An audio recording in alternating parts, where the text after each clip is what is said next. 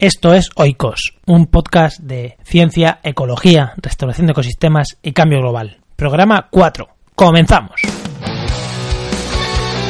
En este programa vamos a hablar de reintroducción de foca monje, vamos a hablar del último informe del IPCC sobre cambio climático, vamos a hablar sobre educación ambiental y su relación con la restauración ecológica y algunos proyectos interesantes y por último vamos a hablar donde vamos a estar estas estos próximos días que vamos a estar en un congreso de restauración.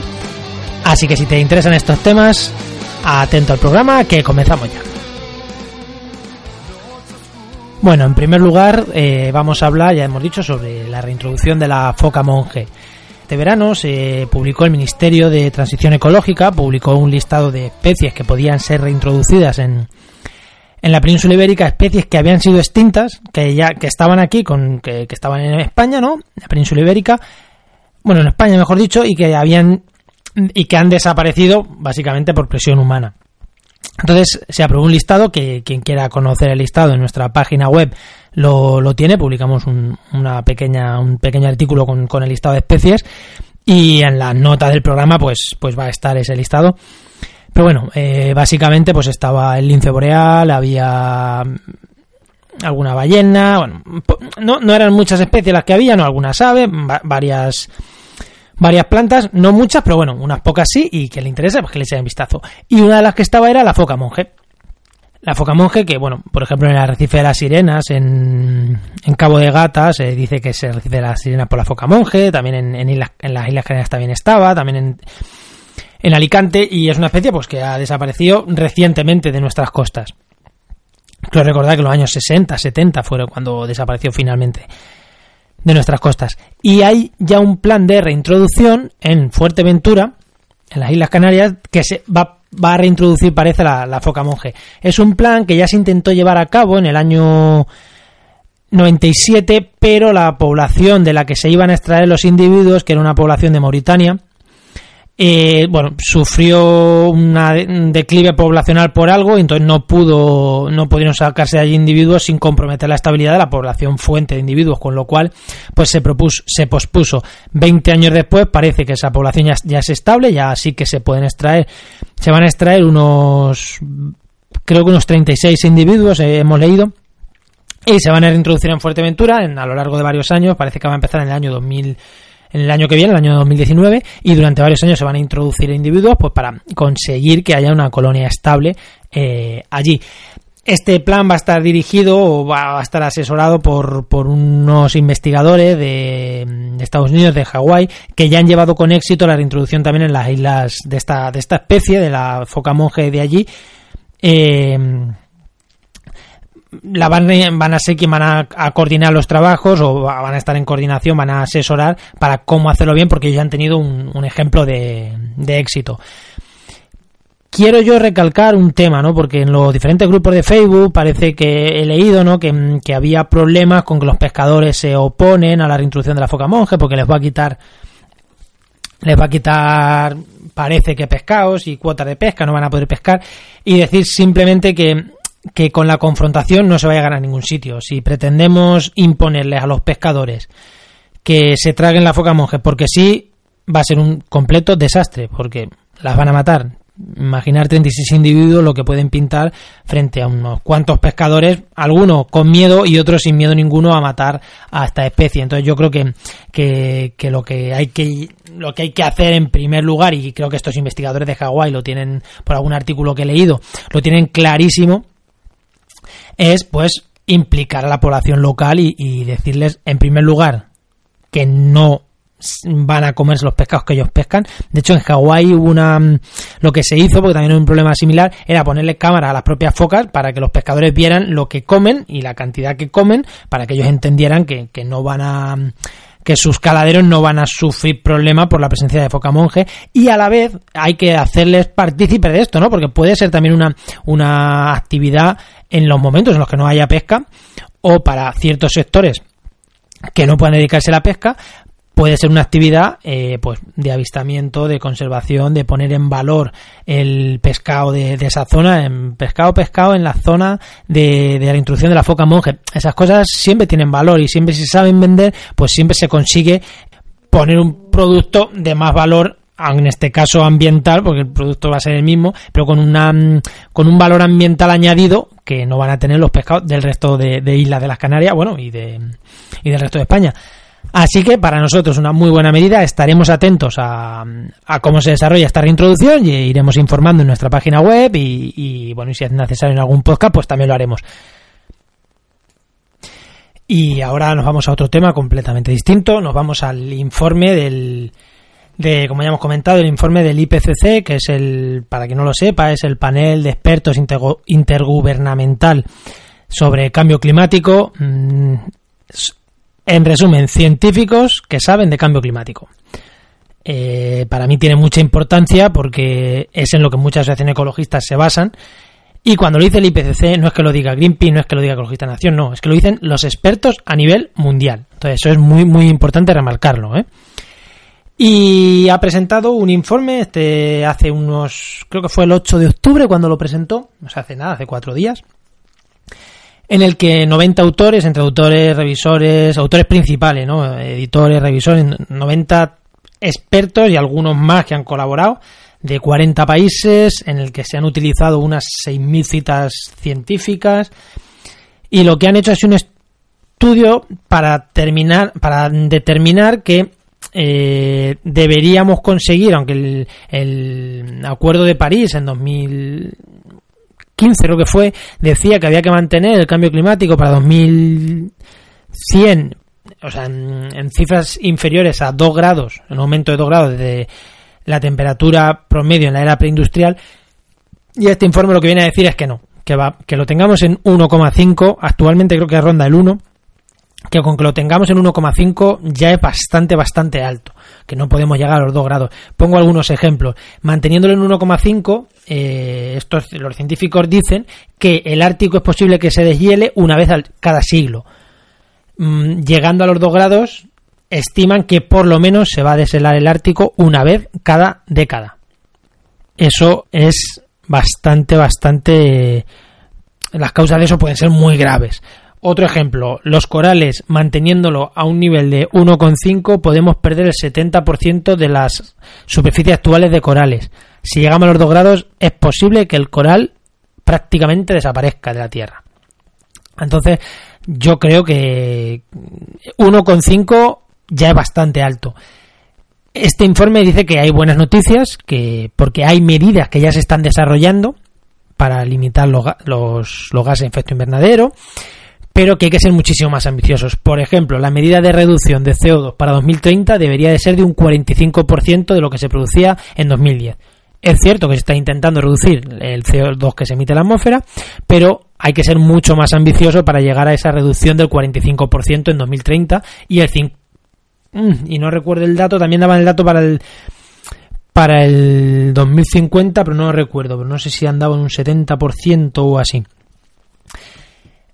Más cosas sobre este informe, decir que este es el primer informe que han, es un informe especial y es el primero que han sacado del sexto ciclo de evaluación, que están, que están ahora en el sexto ciclo de evaluación, es un, un ciclo de evaluación que va a terminar con un informe final de síntesis en 2022, pero que antes van a hacer algunos informes específicos concretos como este, que es el primer informe que sacan, que os voy a decir el nombre, que lo tengo por aquí apuntado, que el nombre que es para no perdérselo, esta gente poniendo nombres, a ver si lo encuentro, que es que es, es divertido. No voy a decir el nombre, que para ponerle un título a un artículo. Se llama, el informe completo es Calentamiento Global de 1,5 grados. Informe especial del IPCC sobre los impactos del calentamiento global de 1,5 grados con respecto a los niveles preindustriales y las trayectorias correspondientes que deberían seguir las emisiones mundiales de gases de efecto invernadero en el contexto del reforzamiento de la respuesta mundial a las amenazas del cambio climático, el desarrollo sostenible y los esfuerzos para erradicar la pobreza.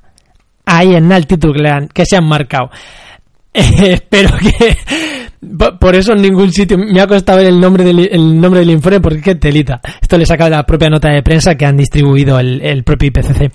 Decir también que, bueno, ya hemos dicho que el informe final de síntesis estará para 2022, pero que se, para el 2019 se prevén otros dos informes también es, eh, especiales como este, uno sobre océanos y criosfera y otro, parece que primero va a ser el de océanos y criosfera, y otro sobre el cambio climático y la Tierra La tierra, pues, eh, desertificación, cambios de uso de las tierras, degradación de tierras, gestión sostenible de, de las tierras. Y parece que va a ser lo que va a salir para 2019. Así que, de nuevo, estaremos atentos de lo que vayan saliendo y lo iremos contando por aquí cerrado este tema y que ya hemos llegado más o menos a la mitad del programa, recordaros que este podcast está en iVoox, está en iTunes o Google Podcast, como se llame, no lo sé bien porque hay automático. En YouTube, recordad, en Restauración de Ecosistemas, ahí tenéis nuestro canal y tenéis una lista específica para, para estos podcasts citarnos con el hashtag podcast oikos en las redes sociales, comentarnos lo que queráis, darle al me gusta, ayudarnos a crecer, compartir en redes sociales, en grupos de Facebook, que todo el todos, toda esa ayuda siempre nos viene muy bien para, para tener oyentes y para animarnos a seguir haciendo estos podcasts y sobre todo todo lo que queráis decirnos, consejos para mejorar, cosas que queréis que tratemos, no dudéis en, en decírmelo tienes algo que contar y quieres eh, que te llamemos por teléfono, igual que le hemos llamado a Sandra Magro, hemos llamado a Julio, que lo llamaremos otra vez, hemos llamado a, María Sánchez para hablar del, voluntariado ambiental, cualquier cosa, si crees que tienes algo también interesante que decir, dímelo e intentamos en hacer un hueco para alguno de los programas. Y bueno, y tras esta autocuña publicitaria, que esperemos que pronto no sea autocuña y metamos algo de publicidad para, para ayudar a sostener este, este podcast, pero por lo pronto autocuña publicitaria de nosotros mismos, así que restauraciondeecosistemas.com, web de referencia en el mundo de la restauración ecológica, y bueno, y ya de paso la mía, jmarenas.com, que es mi página web que estoy creando, así que si alguien quiere cotillarme, ahí también están los programas. Bueno, vamos a seguir con el programa. Ahora vamos a, vamos a hacer una llamada telefónica, vamos a contactar con nuestro colaborador VIP, con Julio Sánchez. Recordar que salió en el primer, ya en el primer podcast. Y vamos a hablar con él porque en el podcast número 2 estuvimos hablando de voluntariado ambiental y el dilema del voluntariado frente a los profesionales de la restauración. Y Julio se quedó con ganas de, de dar ahí su opinión sobre, sobre estos temas y sobre la educación ambiental pero como el programa se nos quedaba largo y demás, dijimos, mira, vamos a dejarlo para otro programa y, entras y das tu opinión en, en otro programa. El programa 3 mm, fue centrado con recordar con Sandra sobre, sobre temas de conectividad urbana y demás, pero en este programa 4 en el que volvemos a tratar diferentes temas, pues vamos a hablar con él. Así que voy a ir llamándolo.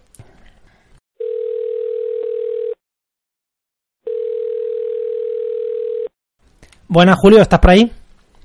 Hola Juan, ¿qué tal? ¿Qué tal? Aquí andamos. ¿Cómo va la vida? Muy bien, muy bien. La verdad que, que, bien, con ganas de hablar contigo, que llevamos ahí intentando llamarnos uno al otro y es, y es imposible. Esto de tener esta familia que tenemos, es imposible cuadrar horarios. Vida familiar, que dirían otros. O, o, o, niños revoltosos, que también se dice así. Y buenos. Bueno, a ver, Julio, dime, que, que bueno, que quería intervenir en el podcast, en este podcast, para hablar un poco de y hacer un poco de referencia al podcast número 2, en el que hablaste con María Sánchez acerca del voluntariado ambiental y bueno, se me ocurrió un poco eh, la idea de hablar de restauración ecológica y educación ambiental, ¿vale? Porque creo que son dos disciplinas que, aunque están, no están muy íntimamente relacionadas, están, son, están relacionadas pero no mucho, eh, podían tener una simbiosis muy, muy interesante de cara a la conservación y la restauración de nuestro, de nuestro capital natural. ¿Por qué digo esto? Pues, por un lado, eh, ya estuvimos hablando, ¿no? Que uno de los problemas de la restauración ecológica, que es, es una disciplina, ¿no? No Juan que, que, no se que no se conoce no que desde nuestra web y demás estamos intentando dar a conocer. Se conoce se conoce poco o sea parece que se conoce mucho pero realmente se conoce poco porque restauración de ecosistemas todo el mundo sabe lo que es pero se conoce poco proyectos realmente de, claro, de por profesionales y de eso también hablamos con, María. Se pone, la etiqueta, se pone la etiqueta, ¿no? Lo que es, pero no es realmente restauración ecológica, ¿no? Exactamente. Entonces lo que vemos por un lado es que pues eh, no realmente no se conoce lo que es. Y, y, por el otro en otra mano tenemos lo que es la educación ambiental que dentro de uno de, dentro de sus principios pues busca que eh, la, eh, que la sociedad tenga experiencia en el medio natural, ¿no? Busca tratar problemas ambientales, la razón y la solución a estos problemas ambientales. Y luego también, eh, claramente, pues eh, se habla de piensa globalmente y actúa localmente. Bueno, esto es una de, serie de los, eh, de los principios de la cuestión ambiental que creo que, eh, que que casan perfectamente con lo que es la restauración ecológica. Y con el voluntariado ambiental, que es a lo que íbamos. claro, y voluntariado ambiental también. Ahí, ahí. ambiental, dime, dime. No digo que ahí yo sí que entiendo el voluntariado ambiental como pieza imprescindible, que nos han criticado también en el programa. Eh, bueno, no sé por qué, hay gente, me da alguna crítica, es que estáis en contra del voluntariado. No, estamos en contra, en este caso sí, un voluntariado ambiental como a la vez concienciación ambiental, educación ambiental, nos parece, tanto a nosotros como también lo hemos, esto también lo he hablado con María, imprescindible. Lo que nos parecía más y lo que estuvimos hablando en el otro programa era que el voluntariado ambiental no puede suplir las carencias de los profesionales de la restauración ecológica. No, claro, que la voluntariado ambiental es una eh, actividad dentro de la educación ambiental. La educación ambiental tiene una serie de actividades, una serie de baterías para para llegar a la gente y cambiar su idea de lo que es el mundo, ¿no? Y entre ellos está el voluntariado ambiental. El voluntariado ambiental no busca el trabajo en sí, sino que la gente experimente eso, ¿vale? Que experimente el beneficio que generamos ciertas actividades en el, medio natural, ¿no? Eso es lo que busca, no es en sí el trabajo, no es en sí los resultados. Busca que esa gente, con su experiencia de voluntariado, se informe y se sensibilice para que luego ella en el mundo real actúe. Eso es la mente voluntariado ambiental. No se trata de hacer el trabajo, no se trata de plantar mil eh, pies por hectárea. Eso es una, es una, cuestión distinta y que eh, lo que hace es mascarar un poco bajo el nombre de voluntad ambiental lo que lo que no es la, para lo que no está diseñado. ¿Vale? vamos, yo estoy de acuerdo completamente y fue, yo creo que, mm, que, quedó claro que fue, no sé si a ti también te pareció eso, yo creo que quedó claro cuál era la postura de María y nuestra en el programa. Es que yo creo que era evidente, pero es verdad que hemos recibido algunas críticas. Quedó claro, yo creo que sí. Pero bueno, también pues hay que intentar explicárselo, ¿vale? Entonces, la voluntad ambiental es una de las actividades de educación ambiental. Por eso casa tanto restauración ecológica con educación ambiental y con voluntariedad ambiental, ¿vale? Casa tanto que, a veces pues nos equivocamos y nos confundimos. Entonces, pues voy a poner un par de ejemplos que, que conozco, más o menos, para que la gente se dé cuenta de, de esa simbiosis tan interesante que se puede establecer entre restauración ecológica y educación ambiental.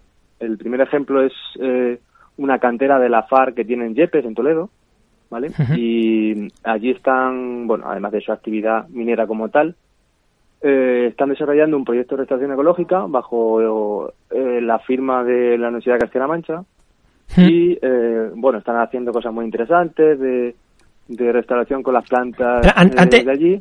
antes de continuar, esto es el, el, enlace a esta información para que quieran profundizar un poco más, porque es imposible profundizar.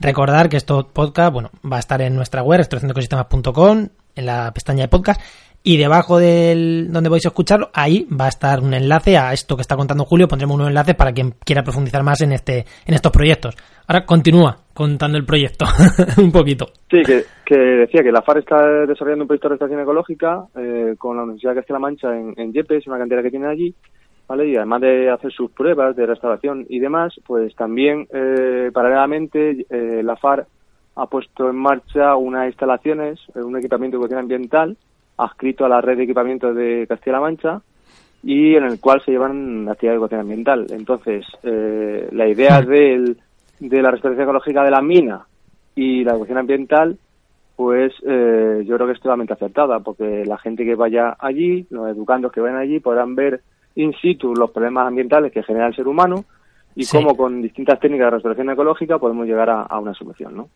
Y creo que, que es, es, muy acertado lo que lo que ha planteado la FAR. Eh, sí, sí, la, verdad que la verdad que sí.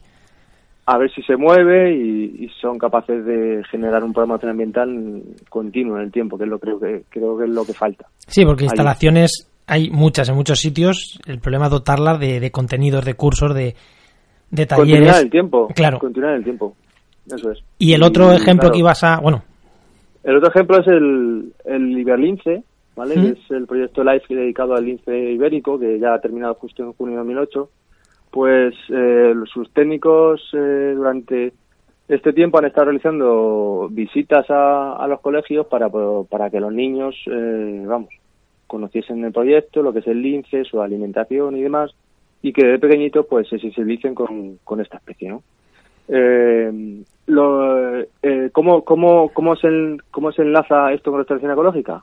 pues claro, al tú poner sobre la mesa la problemática del lince a niños muy pequeñitos, ellos ya de mayores pues lo van a tener en la cabecita y van a ser capaces de conservar de una forma más eficiente que gente que pues que no que no que no ha recibido esta esta información en estos programas de ambiental vale eh, tanto es así que pues eh, los técnicos de, de a través de los niños pues elegían los nombres de, de los linces que se soltaban aquí en, en el centro peninsular. Eh, eso, eso la verdad, genera mucho mucho vínculo, ¿no? Decir, uy, a esos linces le pusimos nombre nosotros. Eso a los niños y no tan niños le genera, le genera mucho vínculo y la verdad que es una parte. Es conservar con el corazón, que es, que es importante, ¿no? No solo con buenas técnicas, sino tocar el corazón a los más pequeños, en este caso, que es imprescindible. Claro, y luego había, luego había también, con ellos hacían sueltas, ¿sabes? Los linces estos que tenían, ponían el nombre con de los niños, pues iban a, soltarlos al medio natural. Entonces veían cómo salía el lince y se, se iba hacia, hacia encinar allí con, con ellos mismos. Mm. La verdad que interesante. Recordar también que tú hiciste una entrevista para la web restauración de ecosistemas.com. Ahí hay una entrevista que hiciste a uno de los técnicos del proyecto Iberlince en nuestra web está la entrevista, quien la quiera ver, de hace ya un. Hará casi un año, ¿no? Algo menos, porque lleva la web un año. medio año así ahora que hice la entrevista. Pero es bastante interesante, así que si alguien la quiere la quiere, también la enlazaremos y está en nuestra página web. Pero bueno, en el artículo que generamos sobre este texto también la enlazaremos ahí, pues si alguien la quiere leer. Eso es, a ver si la gente le, le interesa, le gusta. Y bueno, era, realmente eso, que, que, se vea la clara relación que puede existir y la relación positiva que puede existir entre restauración ecológica y restauración ambiental.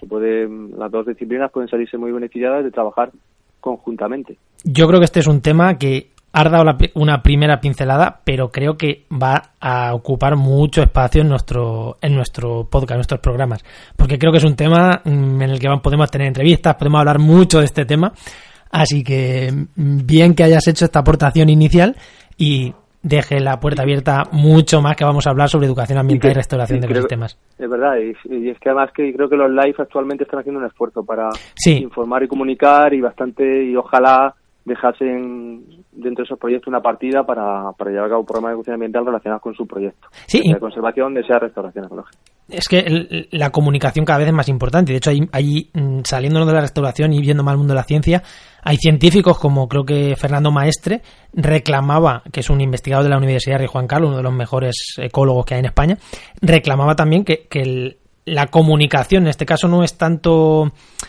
educación, sino comunicación de la ciencia, también contara dentro de los proyectos. Y eso es algo que los live sí que, sí que lo han entendido ya, ¿no? Que los proyectos live sí, que lo han entendido. Quizá los proyectos de ciencia pura le cueste todavía entenderlo un poco, pero llegará el momento que también, ¿eh? Pero también casa, Juan, yo creo que hay un programa de educación ambiental, perfectamente. Siempre es como el Oriente, y ahí sí, la ciencia directamente, a los niños, es totalmente compatible. Simplemente hay que hacer un esfuerzo e intentar hacer cosas nuevas. Es que claro, pero, nos pero, pero, y, seguimos nuevas líneas pero los proyectos, Julio, tienen que tener esas partidas que se puedan destinar a eso, porque claro, claro, sí, si tú no lo puedes destinar a eso y no te puntúa destinarlo a eso, pues en, los live es evidente que puntúa y es evidente que hay que destinar fondos a eso, porque todos lo tienen.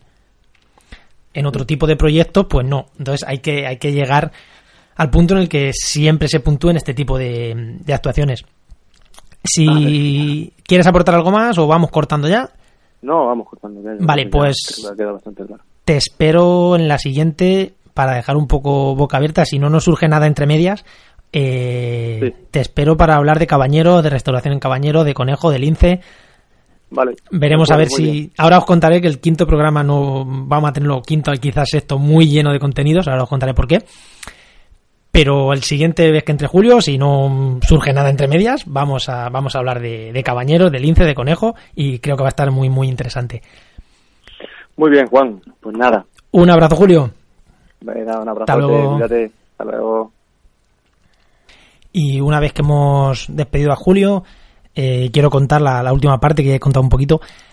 Eh, decir que esta semana, a partir de, bueno, hoy es sábado 13 de octubre, mm, supongo que saldrá publicado, no creo que me dé tiempo a tenerlo esta tarde, supongo que saldrá mañana domingo, como muy tarde el lunes publicado, y decir que de miércoles a jueves, de miércoles 17 de octubre a jueves 19 de octubre, lo digo porque si lo escucháis pasa esa fecha, pues, pues, pues ya no, no tiene mucho sentido esto.